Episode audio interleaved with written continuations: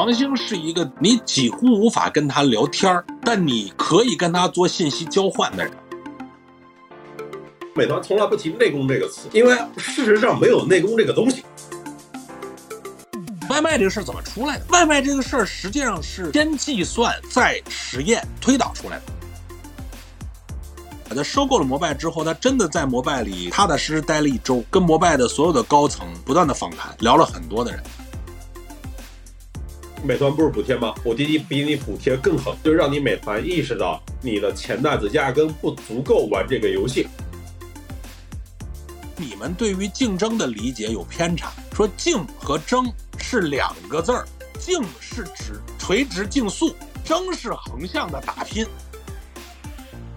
你如果想要去消灭一个事物呢，它有两种方式：一个你从物理上破坏它的结构，另外一个就从语言上去把这个事物的概念词汇给它取消掉。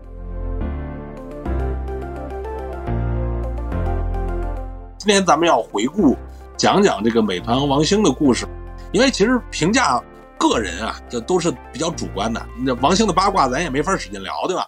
还是拿这个人或者是这个公司。我觉得看看这个时代经历的东西应该挺有意思。当然，本身我觉得美团身上有一些很独特的东西。以前大家都是看新闻，那今天争取有机会能够聊得更深层一点啊。我记得好像你有一个想聊的那个要点啊，你这都哪些要点来着？跟着你的节奏来。我还是从这种就是这个 CEO 的世界观啊，然后一个公司怎么去寻找这个学习模仿的对象，然后怎么去寻找这个新的创业机会。然后怎么去对于这些业务啊、战略啊做出判断？然后从这个根子上是一个什么样的人？为什么大家都叫他开水团，对吧？以及为什么就是大家都觉得美团特别抠嘛这个事情？然后以及就是呃，王鑫老师，呃，这个人他是怎么变成今天这样的？因为明显的感受到王鑫的发言跟其他人非常不一样，对吧？你就像那个，其实字节或者说张一鸣，他也是某些层面上。有受到王兴比较多影响的，就是大家可能都知道的一个案例，就是那个《稻盛和夫活法》这本书嘛。就是那个时候，张一鸣还跟王兴在做饭否嘛。张一鸣有一天就想了解，这世界上有谁牛逼到能够连续创办两家这个失败世界五百强公司吗？然后这个王兴就告诉他，有一个人啊，叫稻盛和夫，在日本创办了两家公司，你去瞅一瞅。然后那个张一鸣看到这本书说，哎。又如果不是知道他是稻盛和夫，那我看这本书就是骗子。再者的话，他看书很多啊，看书特别多，就包括你刚才说那个原子比特，在你们那个大会上面分享，他不是说他提到了那本书嘛，就是还提到有本书叫《资源革命》，他他说他是从这本书里面来去思考他做美团的经历。那是二零一五年哦，在极客公园创新大会上面，他说美团做的事情呢，就是这个用移动比特来辅助移动原子。就是一个，你如果一个人专门送外卖，他的速度肯定是要比我们每一个人零散的出去找到那个地点再去回来，这个效率是更高的嘛？就是那个零散，大家想一想啊，就各自不同的人从自己的家门口出发到目的地，然后去吃东西，然后再回来，它远远不如一个外卖把所有一条线的东西汇过来，然后串到每个人的家里面，这样的组织模式，它的效率更高，资源的消耗更少。总体的资源效率更高，就比如说那个时候他也在说以一个汽汽车举例嘛，就是说一辆车生产出来之后，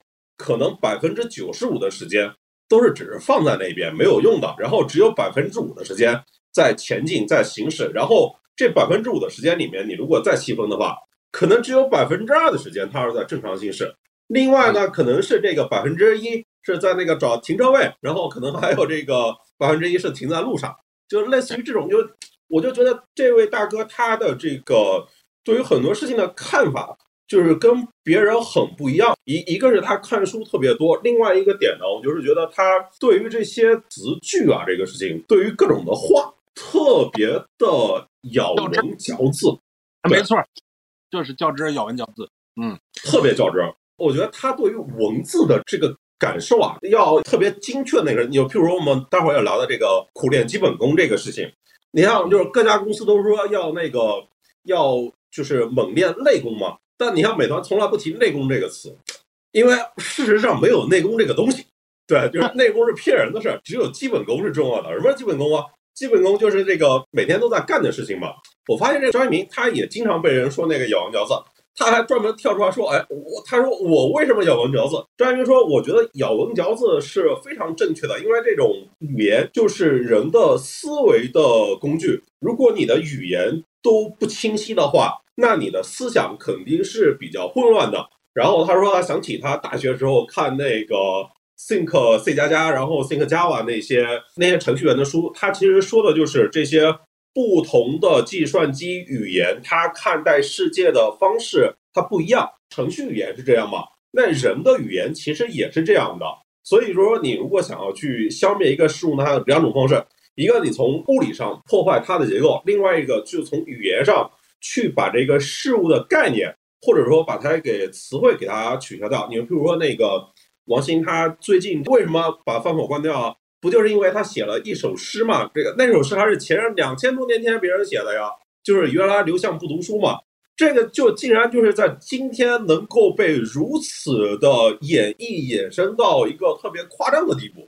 你刚才正好聊到王兴和张一鸣的咬文嚼字啊，是我分享两个细节。我记得张一鸣第一次来这个极公园演讲的时候，当时就是我跟他所谓前采啊，就等于说，哎，我们一起探讨一下你聊什么比较好。然后我一直说，哎，我就是，我觉得这个你其实可以讲一讲，你们怎么运用 AI 去形成好的推荐。然后张一鸣就是特别认真的跟我说，不是 AI，是机器学习。你在今天来讲呢，就是说任何一个创业者，他对于一个 AI 肯定是比机器学习在那个时候更酷一点的词嘛。二零一四年左右，对吧？就是机器学习，大部分人就不明白机器学习个啥。就 AI 这个事儿还是容易理解，但是他就特别坚持，这就是机器学习，这不是 AI，就是他这点我印象特别深啊，就是跟我第一次我印象深刻的咬文嚼字，啊，王兴也在这里边有过很多啊，就是你比如说你跟他提问的时候，原来我跟他做过一些访谈，就是内心是很有压力的，因为你的问题经常被撞回来，你跟他面前去装无知是没有用的，就是他是一个本质上你能感受到，如果你这个太无知了，就会被智商歧视了。但是你的问题，他很可能跟你较劲，就你到底问的是什么，就是以至于他完全不给你讲面子的事儿，就是这个点，就是他的内心算法是特别坚持的一个东西啊。我聊这么多人啊，王鑫是第一个让我觉得就是完全的感受到智商碾压那种。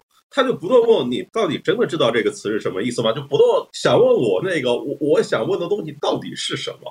原本我们只是想泛泛的聊一聊嘛，这个事情。那别人是真的是在非常深的，就是在问你到底是想问什么，然后这个词具体是什么概念，然后这个概念它是怎么来，你真的知道吗？我心里面就不断的发怵，然后就是 就知道自己这个积累不行，就不够。王兴是一个典型的，你几乎无法跟他聊天儿。但你可以跟他做信息交换的人，什么叫聊天呢？就是咱没什么事儿瞎侃呗，对吧？然后问问这个，问那个，发表的这个，反正也不负责任，大家就是为了聊一聊，然后觉得挺有意思的。但是他其实更在意的是，就是说，哎，我们的更精准的信息交换。所以为什么这些定义啊、问题啊，包括一些东西，比如说我跟他探讨一些，就是一些技术的问题，他经常会问到我最后没法跟他聊了，因为我是我本质肯定也是一知半解嘛。你说咱们。咱们又不是搞技术出身的，就你好歹看了一个新的东西，然后我说，哎，这个挺有意思，他也感兴趣，然后几句就能给你问到，哎呀，我已经答不下去了，恨不得就是，那我得回去再研究一下。所以就是跟他交流是很很大压力的啊。但是反过来讲，我也很好奇呢，就是为什么这个人是这样的啊？因为我认识他比较久啊，我大概一零年左右的时候就认识他，而且是可能，呃，国内第一个给他写过封面的人。我们当时在《商业价值》杂志啊，他应该是他的第一个封面。然后他上市那天，我给他送的礼物就是把那个封面给裱起来送给他，因为那个里边当时我们说了一句话，说给这个年轻人十年时间，他真有可能创造个奇迹。结果他恰恰就大概是十年七八年吧，就是然后把美团做上市，而且还是做的不错。后来我们裱起来搁那儿了哈。那个时候你知道我对他印象最深的是什么？这个人有特别极度的好奇心，这个极度的好奇心到什么程度？我们的记者去采访他，背了个可能稍微奇特一点的背包。就是采访无法继续，他先得把背包拿过来研究一遍，然后问清楚各种功能啊，然后怎么怎么着，然后他就才能开始聊。就是他那个好奇心是非常强的，而且你你跟他去讲一些东西，他那个刨根问底儿的劲儿也很强。就是你很难说我拿一个概念忽悠一下哈，然后你就应该被镇住了，就他很难，他会跟你较真儿。就是这个点呢，我觉得本质上可能跟一些好奇心和较真儿是有关系的。你看，你说他看书很多，他对咬文嚼字儿，然后包括他讲的很多概念，你就会觉得这个概念很正。你看我直播间里刚才就说，好多人看了很多遍这个比特原子的概念。其实说白了，咱用俗话说，它就是通过信息技术，对吧？增加这个商业社会的这个流转效率。但这个话你这么说就一点意思都没有，对吧？然后你这个而比特和原子这个定义呢又特别准确，这个我觉得他在这一点的那个思维是一个其实是好奇加严谨吧，这两点搁在一起，就是一个问题少年、好奇心宝宝。我当时他印象特深的啊，我觉得就当时你知道就是那个所有人，因为也可能是因为他的融资额度不算是比较多的吧，其实他手里的钱也够，就是你要说烧钱这个事儿啊，他不是完不能参与。但是他这个是当时特别，呃，各色的，就是就是不烧，啊，而且呢，就是在花钱这个层面上，就是他他有自己一套逻辑。比如说，大家当时说，哎，你看拉手啊，什么都是各种买站牌广告，各种这那的，就是你看得出来花很多钱。大家都觉得说，你再不做点动作，这个用户心智啊就被拿走了。都不断的问他为什么不这么干。王兴一开始都不怎么回应。我后来听那个，应该是听他们的老同事讲。说有一回真的给王兴问急了，王兴就直接反问说：“我为我们为什么要花这个钱，对吧？你你你们算没算过账？就是我在投一个站牌广告，看见了团购什么这样的事儿，他上网上去搜，对吧？你你你到网上搜，你那时候主体还是 PC 互联网呢，移动互联网就没起来呢嘛。就你那个搜索完了以后，你很明显你去买关键词，你在这个层面的转化率是远高于在线下投广告的这个转化率。”说你这个完全算不过账，你为什么要这样？你不能因为觉得好像那个声势强，你就你就去这么去干。哎，就从那个故事里，当时我觉得，就他还是非常理性的。就你要咱从咱们角度来看，说，哎，我干了这么一赛道，进了一堆人，现在还比我厉害。然后他虽然我也有钱，他也有钱，他这儿烧的比我猛，就感觉我要被他覆盖了。你内心都有一种跟他干，对吧？他怎么来，我怎么干回去，对吧？然后我拿更多的钱。就那你发现他那个思路不一样，这个是当时我印象特别深的一个点。还是回到那句话，就是说所谓的用科学技术来探究真理嘛。我觉得像美团、字节这种，可能都是那种特别早的，就知道真的是一个社会向会往什么方向去实践，会方什么方向去发展。譬如说，他不是还提过那个四纵三横嘛，就是这样的一个理论嘛。就是说，移动互联网其实是多浪叠加，就是他们就很早的时候就大概率可能是预判到了这个社会会往一个什么大的方向发展。可能今天只是刚开始的一个阶段，他要把一些基础的最核心的事情做好。这件事情，因为越往后面做，它越越核心。我其实对他特别有印象一个点，是在饭托里面特别早的表达了他极端的去欣赏亚马逊，包括前两前几年里面，就是美团从上市之前就一直说他自己的定位其实就是一个服务领域的亚马逊。其实，如果我们就是把美团早年的经历跟那个亚马逊早年的经历放在一块来类比的话，会发现很多事情还是挺像的。你像同样的都是，就即便到今天，可能我依然有很多人不认为美团是一家高科技公司，对吧？譬如说，在那个九七年到零七年，哪怕到二零一零年，我们都很难有谁专门的去研究亚马逊，更何至于认为亚马逊是一家非常高科技的公司？只是说。那个事情还没有完整的表现出来，被被我们可以认识到的样子。我觉得他是一个对于很多东西，应该是不只是在行动吧，他可能还是脑子里会对这个事儿做一些归类型的思考，就是他要找到一个可以去印证归类或者是呃能类比的东西。这个我觉得是可能是也是他那个好奇，最后就是好奇有两种啊，一种好奇就是什么我都感兴趣，都想看一看。那个好奇主体是满足自己的这个好奇心，但另一种好奇，它最终是要有结果、要有闭环的，就是它要从好奇里形成一些对世界看法的提纯，然后变成自己的世界观。听起来都是好奇，但它结果会不一样。一种是消费性的好奇心，一种叫研究性的好奇心。他呢，可能叫偏后者后者多一点，而且他其实我觉得应该是一个目标导向非常强的人。你看今天的企业家都不怎么出来了哈。我跟你说一个在。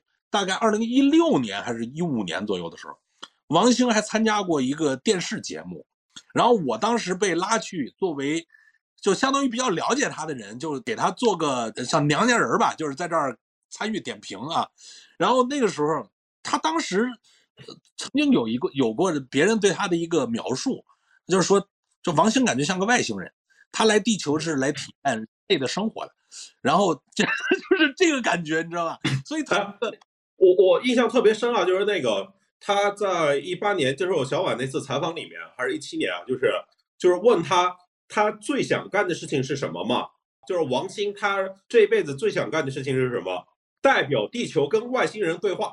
我跟你讲啊，就是二零一一年的时候，王兴来极客公园，我们当时问过他一个问题，说这个如果有个这个外星飞船接你走，但以后就回不来了，你去不去？这毫不犹豫的去啊！就是所以你就你就发现这个特别有意思，那是他特别还比较青涩的时候啊，我觉得是非常跟自我的一些底层的东西相关的，就还没有被因为事儿很大了，所以我得变成什么样。还没有那样，我觉得那个瞬间是特别珍贵的瞬间啊！你能看到这个源代码，就是王兴的源代码，在那个时候还是能看到的，很有意思。哦，我写第一个人的世界观就是写的是王兴啊，然后我是真觉得他对于很多事情的那个想法跟思考跟别人不一样。我当时写的就是那个无限游戏嘛，就譬如说那个陈为不理解他为什么要做打车嘛，对吧？当然，在无限游戏不是指没有边界啊，不是指没有边界，是指那个你如果回去看的话，它是其实指的是那个。呃，万有引力，然后一层一层的，其实说到底还是有边界的。然后我发现他在二零一一年的采访，二零一一年哦，大家记得十年前的采访，那时候美团完全是个 nobody。那时候虽然大家做的都是团购啊，但是王兴他自己认为自己做的团购，然后跟投资人讲的那个团购，它其实不是一个故事。王兴他觉得自己做的是一个本地生活服务类的电商。过去二十年，亚马逊是美国电商的标志，但是在中国呢，就是。淘宝跟京东，他们做的是那个实物的电商，实物电商是一点零。然后，如果电商要往二点零发展的话，就是应该以服务为主。所以，美团做的是一个服务的电商，是一个基于手机上的，就是可以满足用户各种服务的。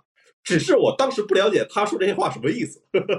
本质上，其实他并不是说看到 Groupon 那样的一个模式啊，copy 一个模式，就是我觉得他们都是对于大系统啊是有有渴望的。就是创造和和去建立一个大的系统，然后让它产生价值这件事儿，可能就跟我们玩游戏，对吧？就你练一个级别很高的东西是类似的。对于他们，可能这也都是就是驱动力的很重要的一个来源。所以那个时候一一定不是说我看这儿有一个模型，我抄过来，这个这个生意不错。你想当时他他那种几横几纵的思路，你很明显他不是说我要做一个生意，他是要抓一个时代。做一个生意和抓一个时代本质上是有区别。你如果要抓一个时代，你要找这个时代里最值得、最有张力的东西去，然后你要找到它最合理的切入口，你才能真正把这个时代的红利去用到，然后你才能在这个时代里爆发一个很大的系统。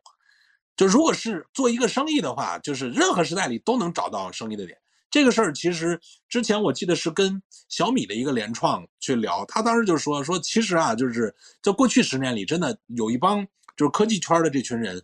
就是好多人，他们那个所谓做个独角兽都是可以计算出来，就是做到这样，然后你能有个独角兽的十亿美金的估值，基本都能算得出来。就是他，你你在哪个领域里用什么样的方式来去怎么怎么着，就是这十年里有很多这样的机会。但是，比如你要做到百亿这个事儿，其实就多多少少是要有些运气了。说你要有机会冲击千亿，那真的是，就是您把这个天命用好了。所谓天命就是时代嘛。就是你一定是抓住这个时代里边最有意义、该去抓的东西，然后你把这个时代的红利最大化了。就我觉得王兴他的那种好奇心、较真儿和呃目标导向的思维，对于美团在整个成长的过程之中，在几个关键节点里的重要的决策和动作是有意义的。就我给你举个例子啊，呃，这个外卖这个事儿怎么出来的？这外卖这个事儿实际上是就是先计算再实验。推导出来的这个东西还真不是那个随便模仿一下，或者说你想象一下。当时我记得，你看王慧文，那真的是当时美团里非常重要的一个力量啊，就是王兴的左膀右臂嘛。一个王慧文，还有一个那个沈鹏，沈鹏就是现在水滴的那个创始人，当年是他们的销冠啊，就是最年轻的销售冠军，最年轻的这样的这个优秀的销售。然后这两个都是在美团当年，你想那几条枪里都是最重要、最优秀的人。王兴就是他们商量着，就是俩人拿出了在家还有还有几个人吧，形成了一个叫什么什么部，就这几个人天天在一个会议室里头各种画图，各种分析需求。他在干嘛？他就在找移动互联网里边这个时代最应该、最有张力的那个点，要从哪儿切？我知道这儿有油，在哪儿钻井？我这个事儿他干了将近一年，试了非常多的东西，是试出来的。所以你看这个风格，咱们往往是从一个事儿出发，对吧？他真的是从一个时代出发。其实这个故事啊，就是大家可以看一看，就是马红斌，就是马红斌的公众号叫望京老马，大家去跟他说是叛乱推荐关注的，它里面有记录这一段历史，因为当时马红斌是在呃美团外卖是负责那个算账的嘛，就是像那些沈鹏他们其实都是要找他拿预算的。其实某个层面上，他对于外卖这场仗的介入会更深一点。呃，他当时跟我，我跟他聊过一个点，他的公众号里面也有写啊。首先是首先发现了饿了么嘛，对吧？就是饿了么可能是这个点，应该好像是王慧文说的。王慧文说他们哎发现，就首先已经发现了外卖是一个大市场，对不对？然后发现这个把饿了么的全国前五名的城市抽出来看一看，饿了么的外卖啊，就是它的起单量第五名是厦门，然后他们又算了一下嘛。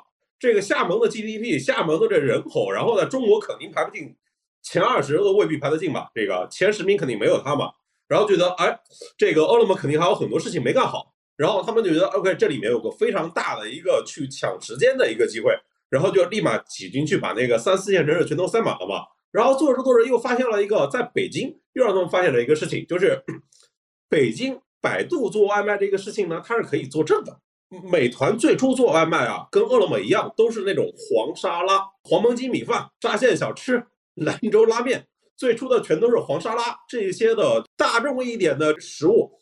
然后呢，他们突然发现，哎，百度外卖竟然搞出了非常优质的供给，然后他们就去学百度外卖。然后他们来北京城的时候呢，也搞得很好玩，就是城里面那些商家呢，可能全都被百度签完了，然后他们就是从那个。从燕郊，然后从这个郊区一点点，这个农村包围城市，一点点迁进来。然后真正反超点是什么呢？好像是一五年的春节，一五年到一六年那个春节里面，百度外卖把小哥包车送这个外卖小哥回家过过节，然后 美团就是抓紧这个时间，就那个春节里面，把所有能够动用的这个劳动力全部都给抓过来，春节不打烊。那美团就是说，我们春节不打烊，不断的送外卖，那个是应该算是一个很重要的一个呃时机转折点。然后再后面就是那个美团的酒店不是起来了吗？你酒店起来了，你酒店里面更高端的供给不也是得那个投望着拿出来送嘛？因为你你酒店里面不是总有客流嘛？对，其实说到那个外卖的时候，我再补充几个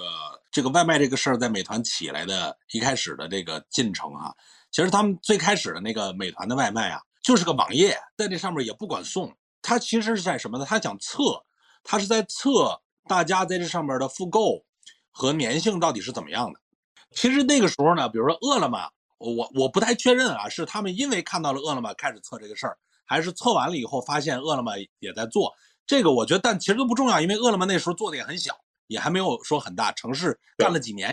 然后一个呢是他们就发现这里边的复购啊和频度。是令人兴奋的，就是你看刚才我说嘛，他的他之所以要把王慧文、把这个沈鹏这样的人放在这里边，就是作为一个参谋部决定这个仗往哪儿打，花那么长时间，他核心就是要做地图作业。就你说打仗啊，除了战场上拼命，地图作业很重要，对吧？就是哪儿是高地，哪儿是河流，往哪儿打，怎么迂回，这个东西，我觉得他是一个对地图作业非常在乎，而且。这上我觉得确实他们团队做的是比较好的，因为就像你说的，就是比较比较理性，比较这个所谓叫用科学和技术追求真理嘛。所以他当时是从数据上去不断的评判说，移动互联网在电商的另一个维度有这样的一个口子，有可能是适合切进去的，它的效率是够高的。然后再回头一看呢，说饿了么当时干了好像有几个城市吧，然后他们当时就是说，我们拿二十个城市试点，这里边呢前。十八个城市，就是按 GDP 城市 G GDP 的排名走的，就是先排名高的城市。但是呢，当时王慧文的主意好像是有两个后两个城市专门选到了一百名左右。我写过一篇文章，叫《这个美团里的年轻人》，就是写沈鹏的那段经历的故事，描述的比较完善啊。就是结果一测呢，说这两个一百名左右的城市也非常好。你知道这个代表什么呢？就是这个战场的纵深呐。一下被看清楚了。这是一个一百个城市起步的东西啊，但你这个时候你再看，比如说饿了么，它当时的进度，甚至包括百度当年，当年百度外卖认为说我们外卖一年能到多多少万单就已经很大，就想小了。说白了就是这个事儿没有算清楚，战场的纵深没看明白。那你想，你都没看清楚战场这场仗，你怎么打呀？我觉得美团在这场仗上最核心的是地图作业真的做得好，这是核心。所以你看，马红斌到快手干什么事儿？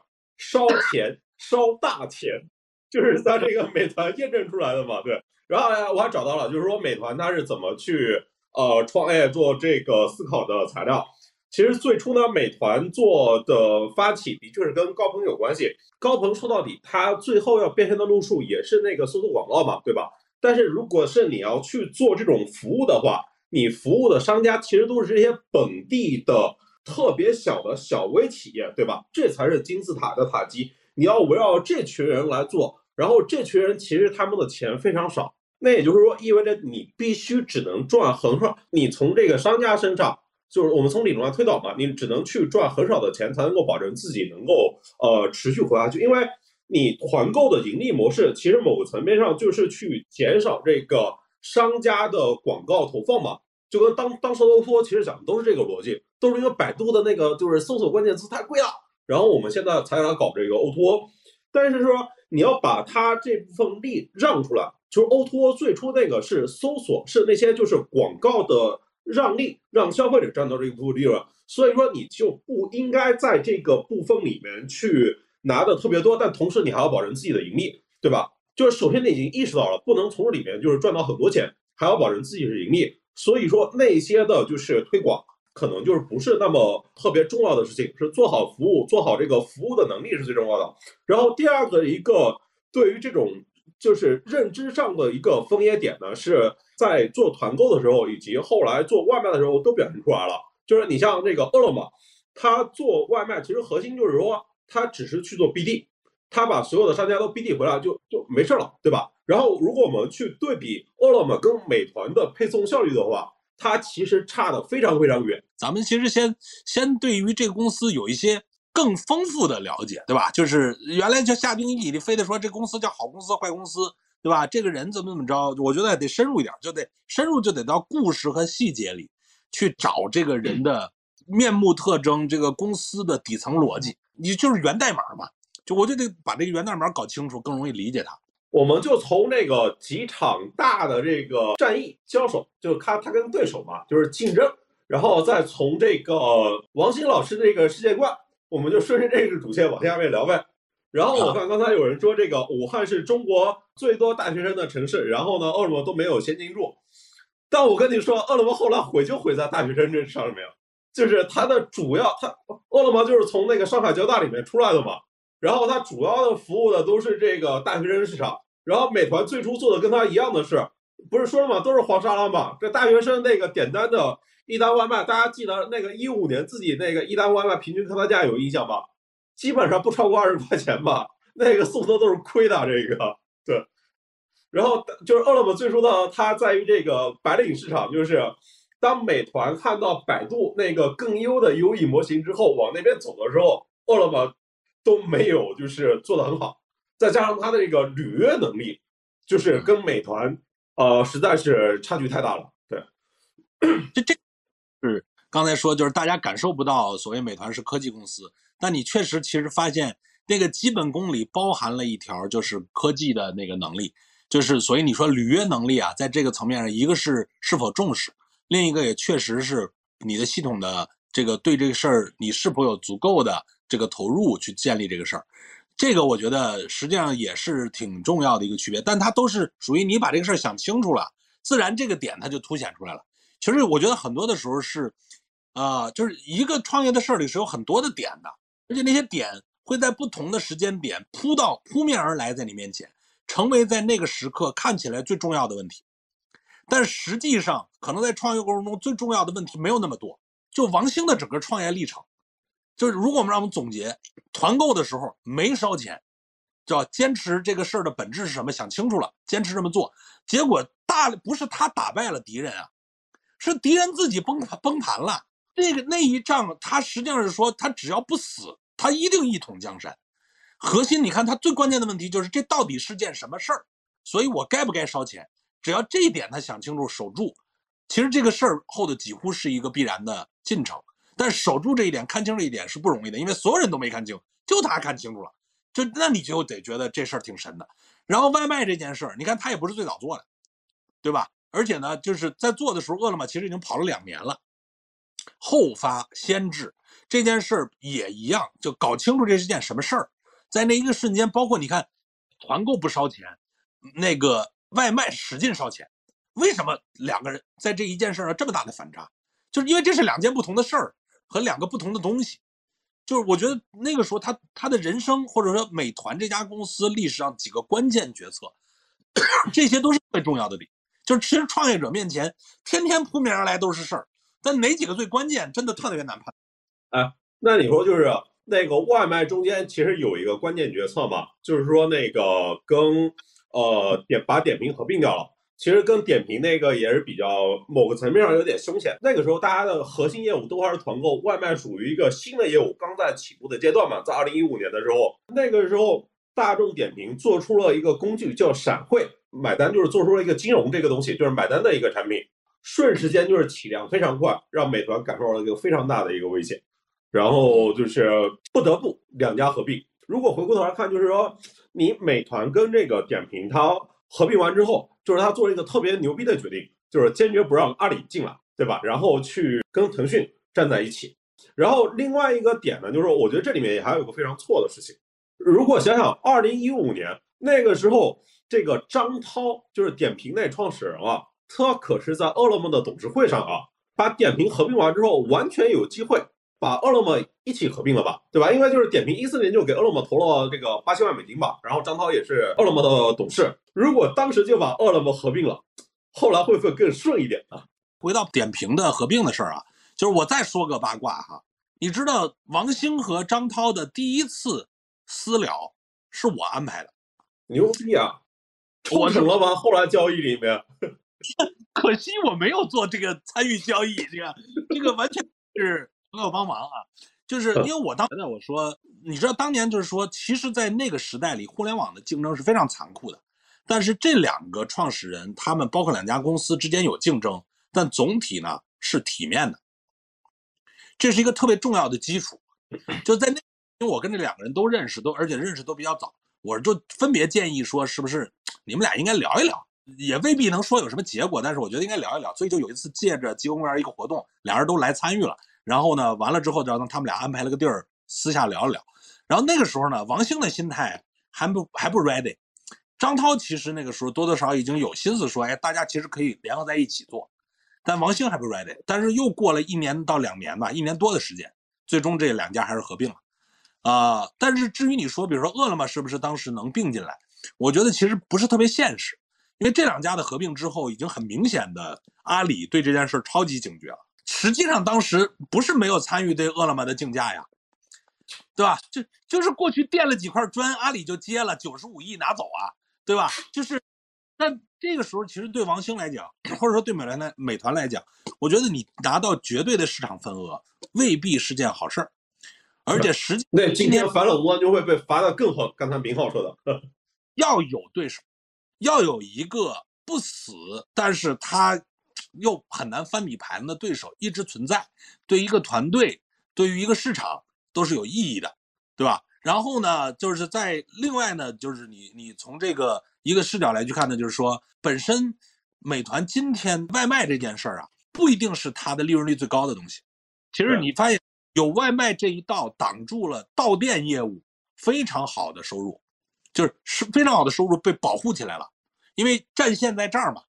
你那你阿里也没有能力同时开八条战线呀，对吧？那你在你一个占到占据绝对优势的这个战场里边去做这个事儿，啊，我觉得未必不是坏事儿。所以我倒觉得他当时不一定应该去并饿了么。我倒觉得他给阿里垫两块砖是挺讨厌的，你知道吧？就是多掏阿里埋个坑是吗？多掏了好多钱呢。对，这个我我觉得其实 O to O 的时代啊，真的是就那那些年。就你发现，等你过了二零，差不多二零一六一七吧，再往后你就突然这个词儿不性感了，对吧？这场让就短短的几年，五年之内就收官了，然后这个东西也被印证不存在了。然后包括后的那个所谓共享经济，其实都基本上是一个一旦放大之后就成了个伪命题嘛。啊，你看滴滴今天的状况占了这么高的份额，烧了这么多钱，其实并不能真正形成有意义的，就是比如你的特别好的一个商业模型。竞争这件事儿也永远是此起彼伏，对吧？就是搞不定。从我的角度来去看，我觉得就是外卖的业务已经是在那个时代里边，要不是像这一群，就是包括王兴、王慧文这种，他们比较理性和对这个事儿的本质啊还是要多的人，其实是不容易驾驭的。这本质这件事真的是不容易驾驭。我前天还发了一个朋友圈，我说做产品啊，第一要义就是红利。如果没有十大红利，你什么都不是。伟大产品全跟这个十大红利绑在一起的。然后是有红利之后，然后我们再来分产品。如果到分产品之后呢，我们会发现啊，这个事情，滴滴跟美团压根就不是一个。我们大家知道，互联网最重要的是什么？数据，对不对？你想想，滴滴它能够拿到多少数据？美团它能够拿到你多少数据？就是滴滴它的数据质量只能够只知道你从 A 到 B 的信息，然后连你性别、年龄这些信息可能都不怎么 get 到，然后对你的就是个人的兴趣偏好、这个消费能力可能会有一点点揣度，但他了解不深啊。但美团是不是说嘛？就是你每一次消费都是在为你理想的世界投票啊。他是你你在美团里面对于这个世界表达的那个就是多少次你对于这个世界的观点啊，对吧？但是。这一切都不如微信牛逼啊！美团几万人吭哧吭哧干那么久，对不对？几个高管都不能这个休息，这个都都得忙忙死忙活。这个你像微信，我设计好一套东西，然后我这个规模效应这个事情，我只要五千人就够了。龙哥在默默的点赞啊！我估计龙哥在默默的点赞啊！对，确实是美团，这真的美团的美团到今天是有九九六的哦。但我说的九九六可不是不是员工的九九六，是所有的 EVP，就是包括他的就是高管吧，就是就是这这些高管层，基本上周六都是要拿出来学习的，讨论学习的，而且甚至内部是有分工的，比如说有人分管什么管理，你这个分管研究这什么，然后就是大家一起学嘛，就是这个传统到现在就是比较研究型的传统是一直保持到现在的。然后在这个非常高的高管层保持这种，所以你就发现美团的高管，你基本上，因为我经常组织很多的创业者，比如出去到一个地方，大家一起去走一走啊，然后做一些呃彼此间的交流，你发现永远找不到他们的人，因为这怎么我们都是用周末嘛，大家都忙，都是周末，他周末就出不来，这是这么多年来就是这么一个东西，现在就是还是这个状态，所以这家公司还是一个非常强的学习能力啊，就这个这个感觉。刚才分析说，它那个源代码层的一些东西啊，还是到今天依旧在的，这点是呃，我觉得挺不容易的一件事儿啊。我记得那个在两年前那个创新大会上面，你不是总结过这个美团的商业算法吗？后来他应该当事人给你反馈了，对吧？呃，对，美团他们内部的一些高层给我反馈说，就是，哎呀，你是你把我们说高了。或者说叫算法这个词儿呢，可能有点儿咱们做内容出身的嘛，总喜欢搁几个比较炫一点的词儿。其实他们比较朴素的就是那句话，就是用以科学技术去追求真理。就这句话是另一种装逼，就是你在其他不了解这事儿的人就觉得你一个送外卖的公司，你跟我讲科学技术追求真理，就是你好装啊，对吧？就是这感觉。但是呢，你真的跟他们去聊，你发现其实他们就是特别朴素这一点。说白了就是说，就科学和技术不注意，不是科学技术啊，是科学和技术。这又是王兴的风格，就较真儿。就科学是科学，技术是技术，是吧？科学它其实是一种思维方式，或者说你你去研究一个东西的方法。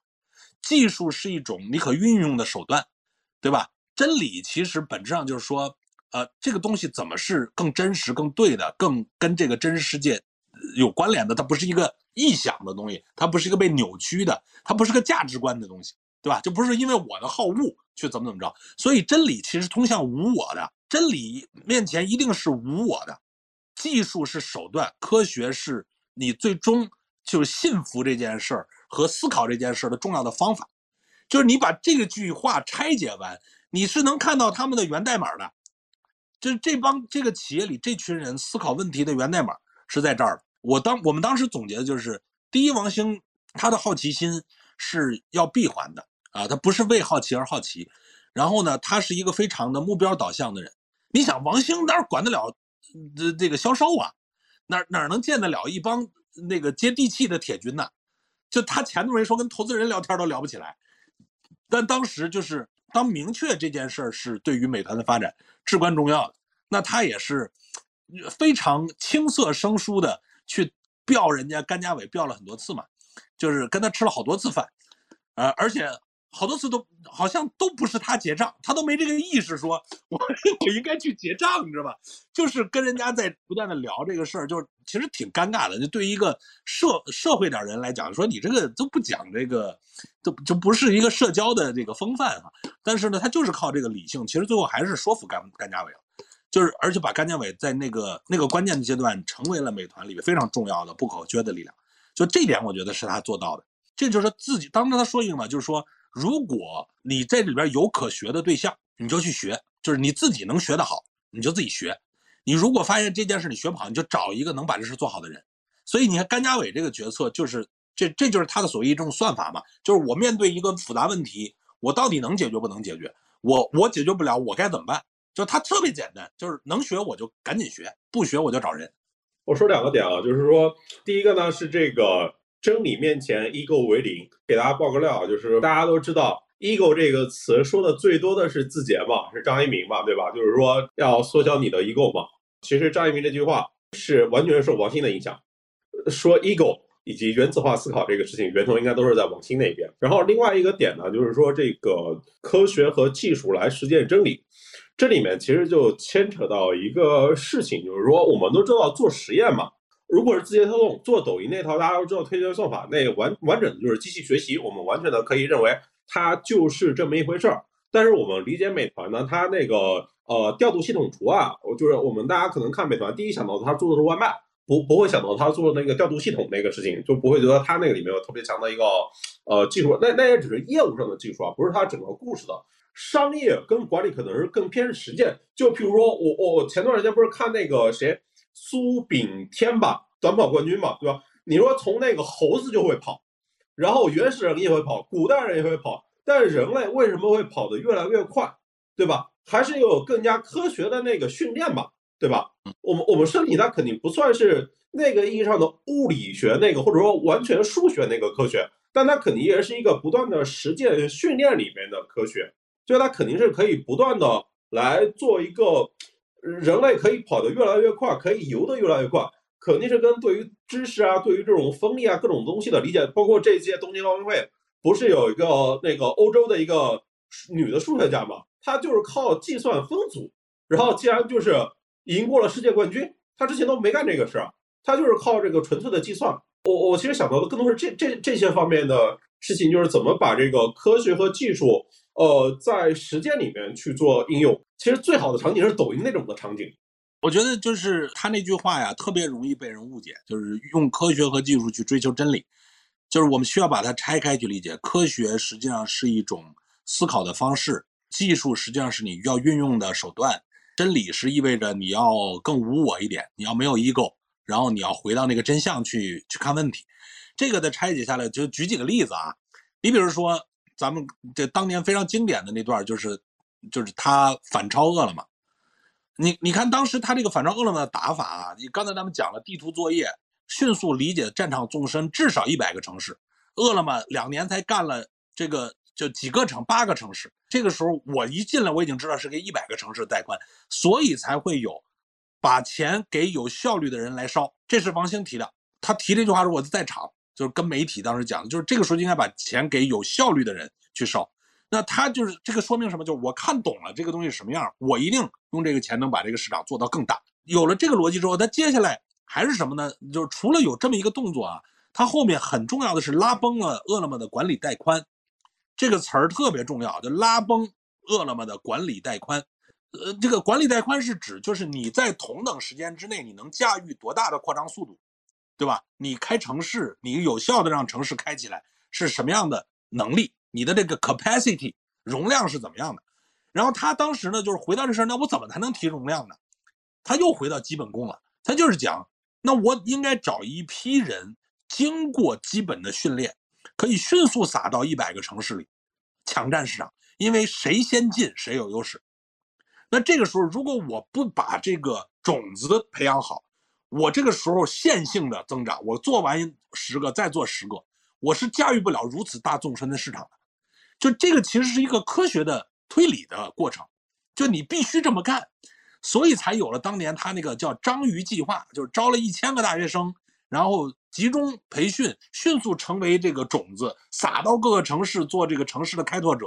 那你想，这就相当于受过军训的，或者说受过训练的，直接撒到战场上，和那种没经过训练，或者我就是个特种部队，我很强，但我就六个人，那你怎么打一场战役呢？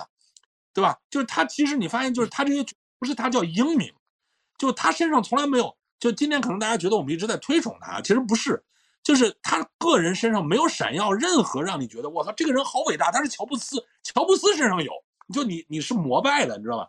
他身上是你发现说，我靠，他这个思维我真的没话挑，就他把这个逻辑想得很清楚，他这些决策是按逻辑推出来的，这个就让人很震惊。你看张旭豪啊，这位同学补充就是说。张旭豪复盘对于饿了么对美团，饿了么为什么会输的那么惨？他说的就是说，二流认知的人说是我们管理上有问题，然后一流认知的人呢，就是说一看，哎，这就知道布局的问题。这就是说打场仗排兵布阵，对战场的纵深认知是不清晰的。你你战术再强，你你炮火再强，你最终也是个被包围歼灭的命，对吧？战争史上都是这样。所以我就说，就是就美团呢，他在这几个问题上想的足够清楚，然后做到位了，就是所谓的那个算法呀，就是回到你刚才说的，就是为什么王兴那么坚定的说练基本功，就在他看起来这叫基本功。就你你你打一场仗，你不做地图作业吗？你不把战场看清楚吗？你不按照科学的方法去推理该怎么做吗？这是基本功。然后你不把它该训练训练，该怎么怎么把把这个带宽想清楚，把它落实。但他认为这些是基本功。包括这件事的本质，什么是你最需要抓的问题？我们这一趴聊了这个收购点评以及和饿了么的这个对抗，我们下一趴可以再聊一聊这个收购摩拜和这个滴滴的这个对抗。我记得这个收购摩拜的时候，你好像专门写了篇文章啊，因为当时收购摩拜那个时候，我我我都有印象啊，就是那个摩拜的股东就是。他们好像还收购的过程中，外面的那个新闻已经发出来了。这是中国互联网史上的奇观，值得记录的一个奇观。就以前呢，大家说各种并购啊什么的时候，都是事后光一出来，咱们都很震惊。那是第一次，整个谈判进程甚至都是公开的，就是不断有人在那个往外传信息，甚至这个信息经过一定的扭曲，是为了达到这群人的目的。这我觉得你就可见，在那个时候已经在内部的掌控力和大家各自的利益的冲突已经到什么程度了，啊，这个是真的一一个历史奇观啊，真的是值得记录的历史奇观。哎，那美团为什么要收摩拜呢？所以这个说句实在话啊，王兴没跟我聊过这个完整的逻辑。这个收购的过程中，未必是美团内部的观点都是完全统一的。这个时候，我就知道，就是我后来跟有的人聊的时候，他们是表示反对的。在这个过程之中，我觉得王兴其实可能觉得自己能把这事儿做好。一个细节啊，在收购了摩拜之后，他真的在摩拜里踏踏实实待了一周，跟摩拜的所有的高层不断的访谈，聊了很多的人。然后这些东西都聊完之后，他当时跟胡伟伟曾经总结过一句话，他说啊，这个说你们对于竞争的理解有偏差。说竞和争是两个字儿，对对吧？竞是指垂直竞速，对吧？争是横向的打拼，就打架，就是横向的打叫争，然后比谁跑得好、跑得快叫竞，对吧？咬文嚼字一下，这种就是这个同向的叫竞竞走，相向的叫争。你像叫斗争、战争，对，同向为竞，相向为争。那当时的意思就是说，你们跟 ofo 就在乎来争，你们其实没有竞，他没有透露过，我到今天也很难完整的说出来，就他收购摩拜的逻辑哈。但是我理解呢，就是他不管有什么逻辑，他最后的一个信心一定是他觉得看清楚了你的一些问题。他在说这个竞和争的关系的时候，本质上应该是对这事儿有一些不同的理解。那你其实从这儿可以说溯源呢，跟他源代码又接近。就他还在思考这件事的本质是什么，就是什么是那个值得敬的东西，可以通过敬而赢得争的东西。就他过去做这些事都是这么想问题的嘛。所以你看，又回到这个角度，他一定是有一些自己思考，但没有透露过。我现在说不好哈。我其实一直很感兴趣，就是王兴这么强大的信心是怎么建立的啊？就如果我们说说缘哈，就你你发现很少有人能够整个世界跟我都非共识，甚至比如说摩拜的这个决策内部也有一大票人是不同意的嘛，不赞同的嘛，但最终还是干了嘛，对吧？就是那王兴在过去做团购的时候，也曾经是被大家不认为行嘛。跟阿里的竞争的时候，一对大家都认为很难嘛，但是你看他就是特别笃定的去做很多的决策，他有很强的信心。其实我觉得本质上每个创业者都有一个特别重要的信心建立的关键节点，他的那个节点可能就是打赢团购大战，就是这个时候，不管是主观上的自信的强化，还是客观上外部对他这么一个原来我们都看错了他。然后接下来他再看我再看不懂他，我也得信他一回，对吧？就是你一般都是这样嘛，投资人都都也会是这种感觉。然后进而你如果又做连续做对几个决策，这个内外部的信心叠加之后，基本上就可以按照自己的逻辑去做了。但他如果在这些事儿里边基础的逻辑又是对的，那你确实那就真的就能够获得很自由的和很强大的这个内心的这样的一个系统了。但是我觉得他至少对这个事儿是做了一些思考。收购摩拜是看重高频应用，高频打低频是美团的核心竞争力。潘乱觉得这个逻辑对吗？我在两年前写过一篇文章，核心也是这个逻辑，就是因为你要美团它对自己的提炼是呃三项的核心能力嘛，一个叫用户基础，还有一个叫商户基础，以及就是王慧文对于美团的定义，美团就是一家配送公司，是一家物流公司，核心就是一个配送网络。美团其实是一个高频交易的集合。然后什么是高频的？你到店的、外卖的跟打车的。然后打车的，你一上来做打车可能是烧钱比较猛，然后可能就是单车。单车的确是被事实证明了，也更加的高频。就是你你美团已经占据了这种呃线下的高频入口，然后你只能是在上面就是不断的去累加各种的高频服务。然后让这些用户在不同服务之间完成一个就是那个混搭那个效应。你你高频的、刚需的，只要跟交易有关的，美团那肯定都要做啊。呃，这个这段历史实在是挺有意思的啊，真的是挺有意思的。我看有人说啊，单车业务自身虽然很难盈利，但是从系统层面看是有益于美团整个生态完整完善的啊。这个我觉得是有一定道理的。就是这就回到说，就王兴肯定是不断在寻找什么是在这个时代里。啊，就你看，当年那个外卖是找到这个时代最好的抓手，就是出游的那个钻孔点。然后这个东西一旦有了之后，你的你的蓝图画到底会是什么样的？还有哪些没画全，对吧？一定是这样的一个过程嘛。那比如说在这个领域里边呢，呃，就跟出行相关的东西，很显然王兴不会不思考，不会不考虑。所以这也就引发了一个问题。就是很多人就当时很好奇，怎么王兴突然要突袭成伟？当年他们不都还被这个对吧？就是看成什么 TMD，啊，就觉得是新生代几位，看起来还挺好。当然了，王兴跟张一鸣关系肯定是非常紧密的，又是前同事，对吧？又是这个创业之后也经常交流。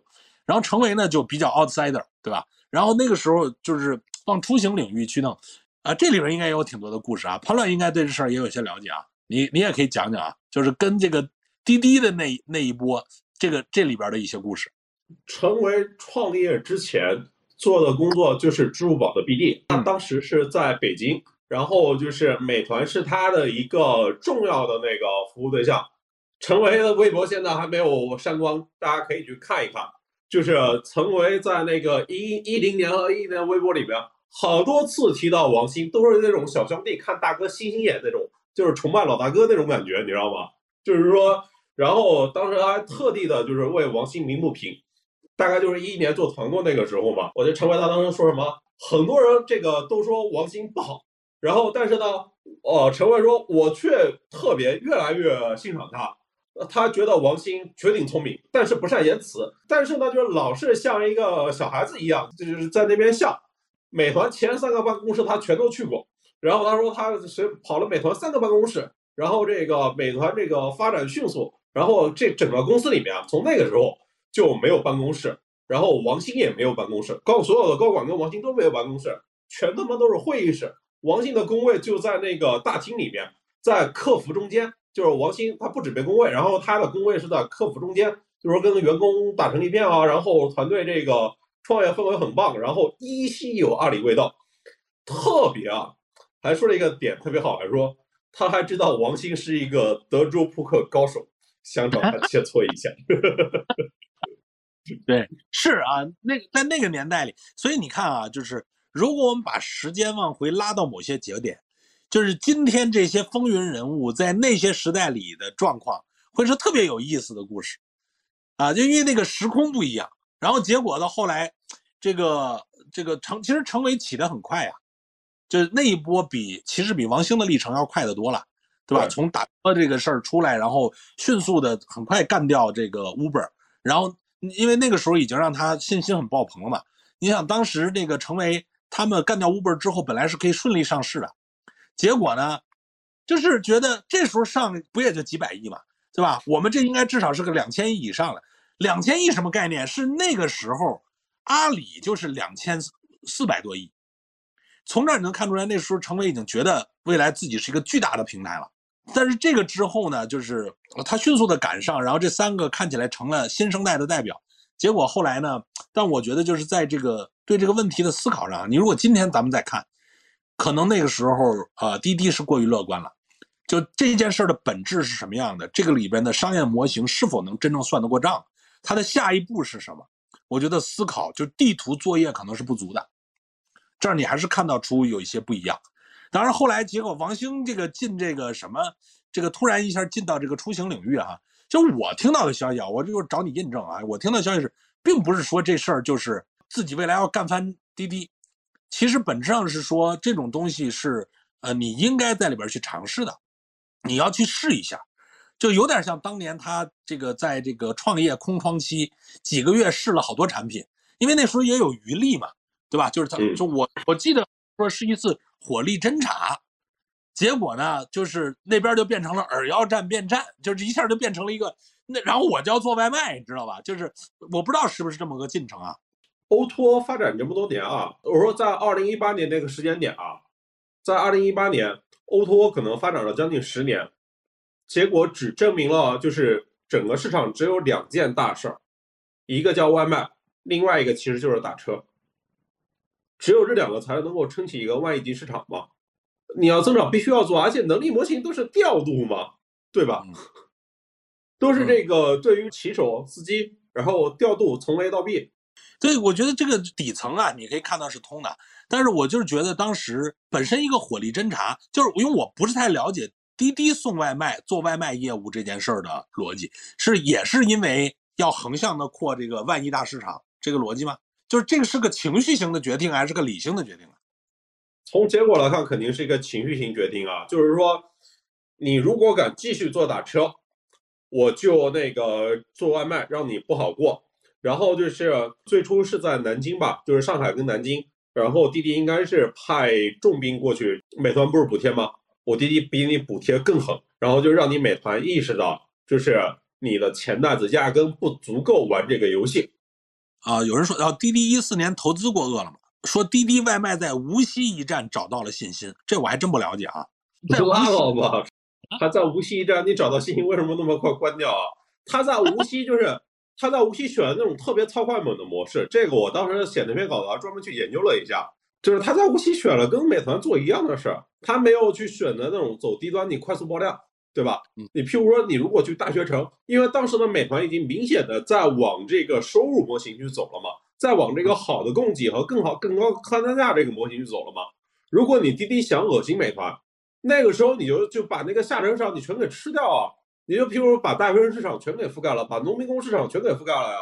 你快速的起单量嘛？你不就是要单量吗？这个事儿，结果你跟美团做一样的事儿，疯狂补贴，我操，你怎么可能呢？就是你只能越补贴自己越亏啊！这个，对，所以这就是我说的，就是这个事儿的本质到底是什么？你看他往没往本质做，你能看出是情绪性决策还是一个理性决策？就是这个其实是能看得出来的。程维和王兴是怎么认识的？哎，这你知道吗？有人问这事儿，我刚才不是说了吗？陈维最初是支付宝的 BD 啊，啊，然后去他就是负责北京的呀。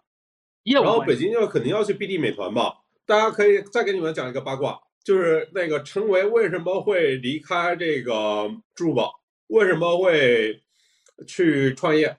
陈维离开支付宝是因为当时那个不是魏哲那个事件嘛，然后就是整个中共铁军那一块全都被挤出去了嘛。像之前的那个阿甘，就是甘家伟，是应该是那个陈维的上面的上面一级还是两级，我忘掉了。陈维应该离开阿里的时候，应该是个 P 八，我如果没记错的话，二十八岁做阿里 P 八挺挺牛逼的这个啊哈。当时陈维是那个阿里的 P 八，是因为这个当时换了领导，你知道吗？就是整个中共那个高层全部都被捋掉了，我所以我们后来看整个 O to 那几年啊，就是一一年到这个一五年 O to O，不管是这个点评啊，那些搞便利店的呀，然后那些搞外卖的呀，这些做团购的呀，全都是从这个阿里的中共体系里面挖的人出来的，就是这些大哥们先被干掉了，然后下面小弟们吗？小弟们怎么办呢？这个是呃，你看甘家伟就先先被走了嘛，对吧？应该是这些人先先被被迫离开了这个阿里，就是因为整风运动。那个时候在中共那个体系里面，阿里在中共那个体系里面搞整风运动，就是高层的很多人都离开了，高层离开了得换来新的高层，对不对？